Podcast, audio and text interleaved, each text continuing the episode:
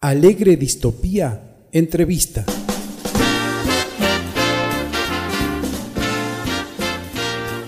Bueno, ante todo queríamos darte la bienvenida a Erika Alegre Distopía y a Radio Nacional Salta. Realmente es un lujo para nosotros tenerte en nuestro programa y en la radio que llega a los rincones más lejanos de nuestra querida Salta. ¿eh? Muchísimas gracias por estar con nosotros y por tu buena onda. Hola Lucas, bueno, gracias a vos, te agradezco muchísimo tus palabras y haberme convocado además para hablar del prófugo, que, bueno, siempre es un tema que me interesa también seguir ampliando, así que gracias a vos y a ustedes y a todos los que, todos los que estén escuchando. Eh, la primera pregunta tiene que ver con qué fue lo que te sedujo, lo que te interesó del personaje de Inés para aceptar el papel protagónico en El prófugo.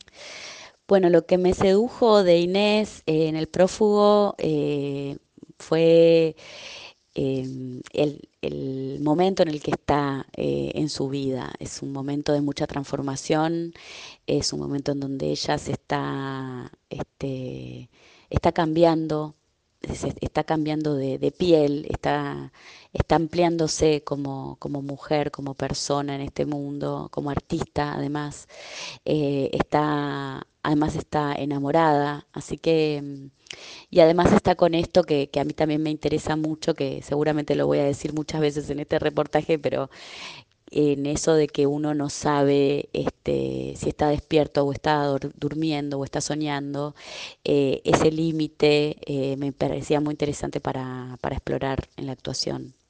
Y además otra cosa que me interesó, más allá de Inés, es el cuento en sí, la novela de Feiling y además eh, Natalia como directora, ¿no? que también una, un, hallazgo fue encontrarla.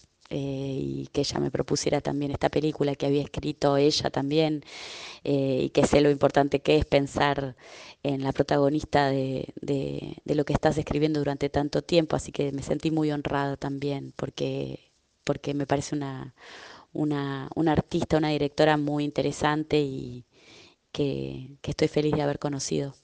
Seguramente leíste el libro de Failing, El mal menor, eh, para componer el personaje, ¿no? Es el libro a partir del cual se basa la, la, película. ¿Qué te pareció la novela y qué cosas tomaste del personaje del texto literario para componer eh, el personaje de Inés? Em, bueno, de la novela eh, el personaje no tiene mucho. Em, lo único que Natalia necesitaba que el personaje fuera muy empático, eh, fuera una, una, mujer con la que uno se pudiera identificar muy fácilmente, em, más allá del momento en el que está viviendo, ¿no? Que, que, bueno, que es un momento que como siempre pasa, ¿no? Cuando la cámara se pone cerca, eh, se amplía todo, ¿no? Se amplían las sensaciones, los sentimientos, los recorridos emocionales. Pero el personaje de Inés no es muy parecido al de la novela, eh, por este sentido, en este sentido, ¿no? Y lo que sí me gustó es que esto de que ella este, tiene como tiene una transformación y es, eh, digamos que, que ella es primero la, la, que escribe en primera persona, la que escribe el relato, y después ella es también eh, en lo que se transforma. Eh, esa, ese cambio de, lugar, ese cambio de identidad, para, decirlo de alguna manera, ese cambio de persona, eh, es algo que me interesó también del personaje de la novela y que, y que quise llevar también a la película. Natalia Meta, que es la directora y la guionista de la película, definió al film como una película inquietante. ¿Vos cómo la definirías? Mm, bueno, me parece que inquietante es una muy buena definición, es una película inquietante, es una película y para ponerla digamos en otras en otra porque porque es una película que tampoco se puede definir eh, en una en un estilo pero mm, también me gusta pensar que es una película de amor y es una película de terror psicológico. Em, digo para ponerlo dentro de un, de un esquema, ¿no? Porque en el inquietante de Natalia está también todo esto. Así que mm, voy por inquietante, me parece mejor. La película y el libro proponen un cruce que se da entre lo sobrenatural, lo onírico y lo cotidiano. ¿Cómo pudiste trabajar desde el personaje esa indeterminación constante donde nunca estás seguro en qué dimensión estás? Bueno, esta era la parte que te decía en la primera pregunta que, me interesaba de, atravesar, de, pensar, de, sentir este lugar de no, de no saber dónde estás. Em, eso, eso que, que hace que, que cuando uno tiene momentos así en la vida, uno no sabe a veces si estás soñando o estás despierto, ¿no? Em, todo lo que tiene que ver con esa paranoia también de, de, si esto que estoy viviendo es o no es la realidad. Y después lo que viene después, que es qué es la realidad, ¿no? Y qué es el sueño. Em, esa, esa forma y además que está mezclada y está, no mezclada, sino que está atravesada y, sobre el sonido, eh, es un, es el, era el lugar en el que mm, a mí me parece que, que me apoyé también para pensar esto, ¿no? para pensar estos lugares de indefinición, de, o de fantasía, como lo quieras llamar, ¿no? Este, este otro lugar que no es el lugar de lo que se dice que es la realidad. Eh, pero mm, me parece que sí, que el sonido jugó ahí un lugar muy importante, porque en el sonido es donde estaba el terror también. En la película los sueños son la puerta de entrada de lo sobrenatural, pero para Inés también significa un lugar de liberación, de nuevas percepciones. ¿Cómo ves ese tema y cómo lo pudiste lograr a partir del personaje? Bueno, hay un corte de la película que a mí también me parecía muy interesante de, que, de esté en mí, de, recorrerlo en mí, que es Inés como, como artista.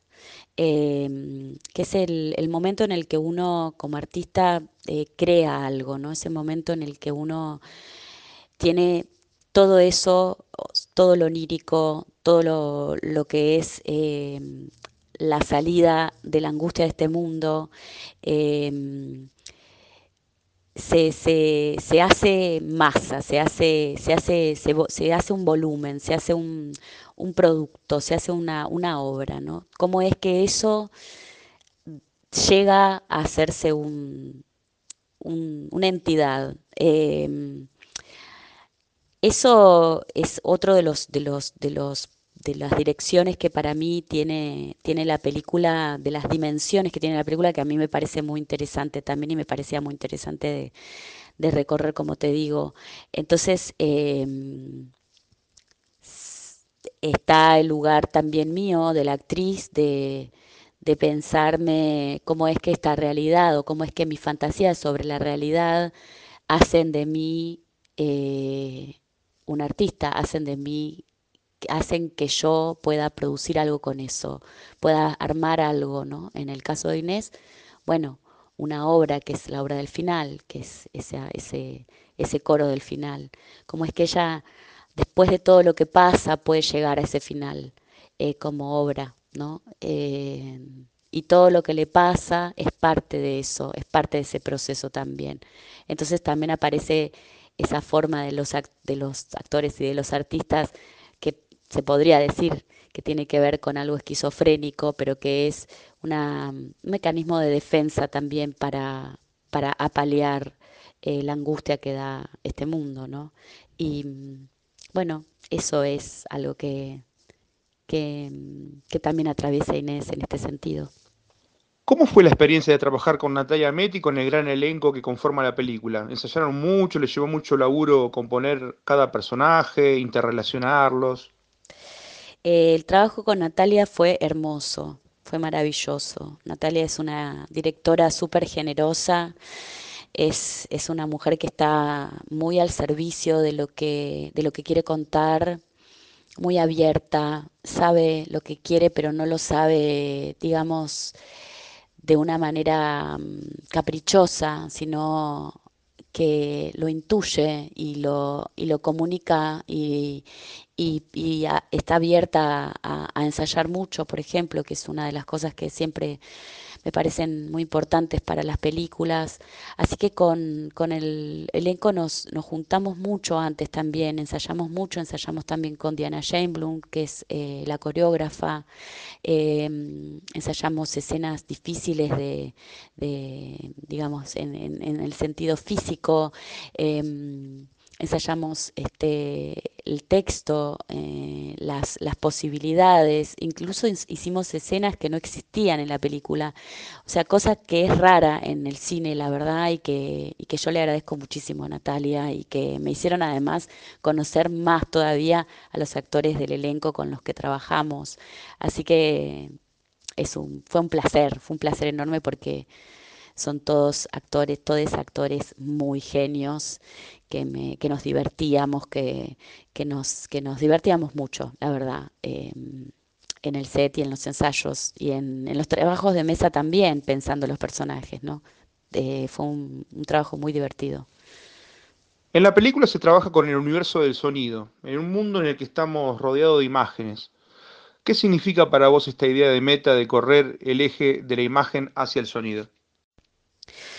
Bueno, a mí me parece una decisión que tiene que ver con una apuesta casi política. Em, no casi, te diría política. Em, me parece que es dejar de lado un poco lo visual para pasar a otra dimensión, que es la dimensión sonora, y que en esa dimensión aparecen muchas cosas que, que no nos suceden cuando solamente estamos fijados tanto en la imagen, que es lo que digamos que es lo que está pasando ahora, ¿no? Tan, tanto la imagen, la imagen, la imagen es como, estamos como, como llenos de imágenes eh, en las pantallitas, en, en, todas partes, ¿no? El sonido pasa como un segundo plano. Traer al sonido en, a un primer plano a mí me parece que, que fue una, una decisión inteligente y sensible de parte de, Natalia. Así que fue muy alucinante también trabajar esa dimensión en mi personaje, en la actuación, eh, en, el diseño también del personaje mismo y en el diseño de las escenas. Mm, sí, me parece, me pareció hermoso, eh, me pareció revolucionario además. Hay una referencia en la película al fantasma de la ópera. ¿Cómo lo pudieron lograr o de dónde surgió esa idea? No, no la tenía como referencia, pero bueno, si querés esta pregunta, preguntásela a Nati. No, no, no lo tengo mucho el fantasma. O sea, sí, pero no lo, no, yo más lo, lo, lo, digamos que una de las referencias más importantes para mí, para el trabajo en este, en esta película, fue Orlando de Virginia Woolf. Eh, no, no el fantasma de la ópera, pero la verdad que no, no te puedo contestar esta pregunta porque no sé bien eh, qué, decirte. No, no, no, no lo puedo relacionar ahora porque además no lo tengo muy fresco al fantasma de la ópera tampoco. Hay un tratamiento filosófico del amor en la película, bueno, también del deseo y del goce femeninos. Eh, ¿Cómo trabajaron esa dimensión desde el film? Eh, todas estas temáticas que vos nombrás eh, están en, el guion, eh, desde, el, desde, el, principio, desde que me llegó el guion a mis manos. Em,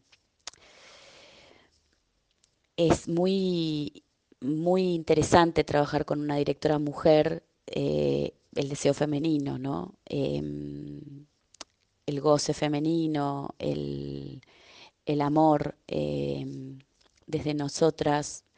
Em, y bueno, lo fuimos, no sé, te diría que, no sé, no te puedo contar porque te tendría que contar toda, todo el, rodaje y todos los ensayos y todo lo que estuvimos eh, escarbando sobre, sobre esta historia, mezclándola con la nuestra, estas cosas que hacemos las mujeres, eh, entretejer historias.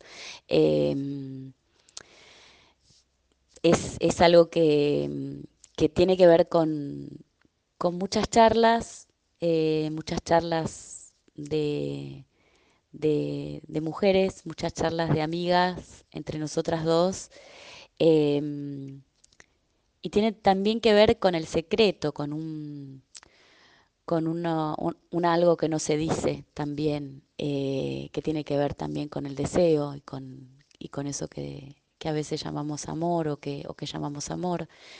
Em, hay, hay, de las dos cosas mucho. Em, y,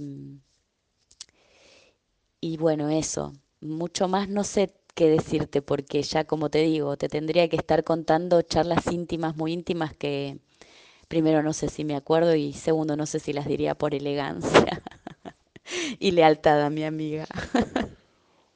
¿Cómo ves el cine nacional actual y más específicamente el cine argentino dirigido por mujeres? Em, la verdad no te puedo decir mucho porque consumo cine argentino mucho, pero no me siento tan capacitada para hablar del cine argentino, así digamos, con todo lo que eso implica porque es enorme, ¿no? Em, y muy vasto, por suerte. Em, siento que bueno, que como siempre se necesita se necesita más presupuesto para, para películas más chiquitas, para mí, se necesitan más presupuesto para, para películas de mujeres, hechas por mujeres, escritas por mujeres, con protagonistas mujeres, historias sobre nosotras. Em, y yo veo que, que sí, que, que, estamos en, una, en un momento de mucha fuerza, que me parece que hay que seguir expandiéndolo, no bajar los brazos. Creo que esto es una primera parte, un primer momento, o sea, no un primer momento porque el cine y la mujer ya viene desde hace mucho tiempo a esta parte, ¿no? Tenemos nuestras referentas feministas, María Luisa Bemberg eh, a la cabeza, eh, pero pero siento que, que, hay que darle mucha, mucho más, mucha más energía que la que tiene, mucha más energía en el sentido también económica, de apoyos. Eh, me parece importante también que se puedan que se puedan mostrar mucho más, eh, que pueda haber este, mucho más cine argentino en las salas, ¿no? Eso es algo que sí me gustaría que suceda. Y lo que puedo decir también es que desde afuera, desde otros lugares del mundo, se ve al cine argentino como un gran cine. Y esto lo sigo, lo digo siempre porque, bueno, primero que eh, no sé si es por sagitariana o por qué, pero me gusta mucho saber cómo nos ven desde otros lados. Eh, me da mucho orgullo también nuestro cine en otros lugares y quiero transmitirlo siempre porque es un, uno de los, de los lugares de más orgullo que tenemos los argentinos eh, a nivel cultural en el mundo, ¿no? Y eso me, me, produce mucha felicidad y me produce mucha felicidad que sea hecho por mujeres, desde las mujeres, dirigidas por mujeres em, y disidencias, ¿no? ¿no? Digo, y disidencias, ¿no? Y digo, lo que no es un hombre heterosexual blanco como siempre, eh, como casi siempre que que se hace y se hizo cine, pero no solamente en Argentina, sino en el mundo. Eh, así que lo veo con mucha esperanza y, mucha felicidad por lo que estamos viviendo. Sabemos, Erika, de tu compromiso en relación a la lucha contra la violencia de género. Salta, como vos sabés, también es una de las provincias con más altos índices de femicidios. ¿Qué mensaje le enviarías a las mujeres salteñas que luchan todos los días contra este flagelo? Sí, sé que Salta es una de las provincias eh, más golpeadas. Eh, yo no sé, desde mi humilde lugar, porque sé que soy solamente una actriz, una mujer que, trata de hacer lo mejor posible eh, de, lo, de lo que veo, ¿no? de lo que puedo, de mi, de mi, de mi estrecha mirada también, pero con con todo mi corazón me parece que hay que juntarnos nosotras, que tenemos que, acompañarnos entre nosotras, que tenemos que acompañarnos a denunciar, que tenemos que acompañarnos en los momentos difíciles de, las maternidades, en los momentos difíciles de, la vida como mujeres, ¿no? en el trabajo, en, en, los hogares. Tenemos que escucharnos, tenemos que poder estar juntas, tenemos que confiar en la otra y tenemos que abrir nuestro corazón también para, para poder escuchar el dolor de la otra y, y poner freno, pero eso me parece que se hace juntas. Es muy difícil hacer esto solas. así que yo diría, pero bueno, me da vergüenza decirlo desde mí porque sé, ya te digo, que hay muchas colectivas que están peleando en el territorio mismo, así que eh, las abrazo a aquellas que ya están este, juntas y que ya están organizadas y, a las otras, las que, las que a veces estamos solas y que creemos que no, que no hay nadie alrededor.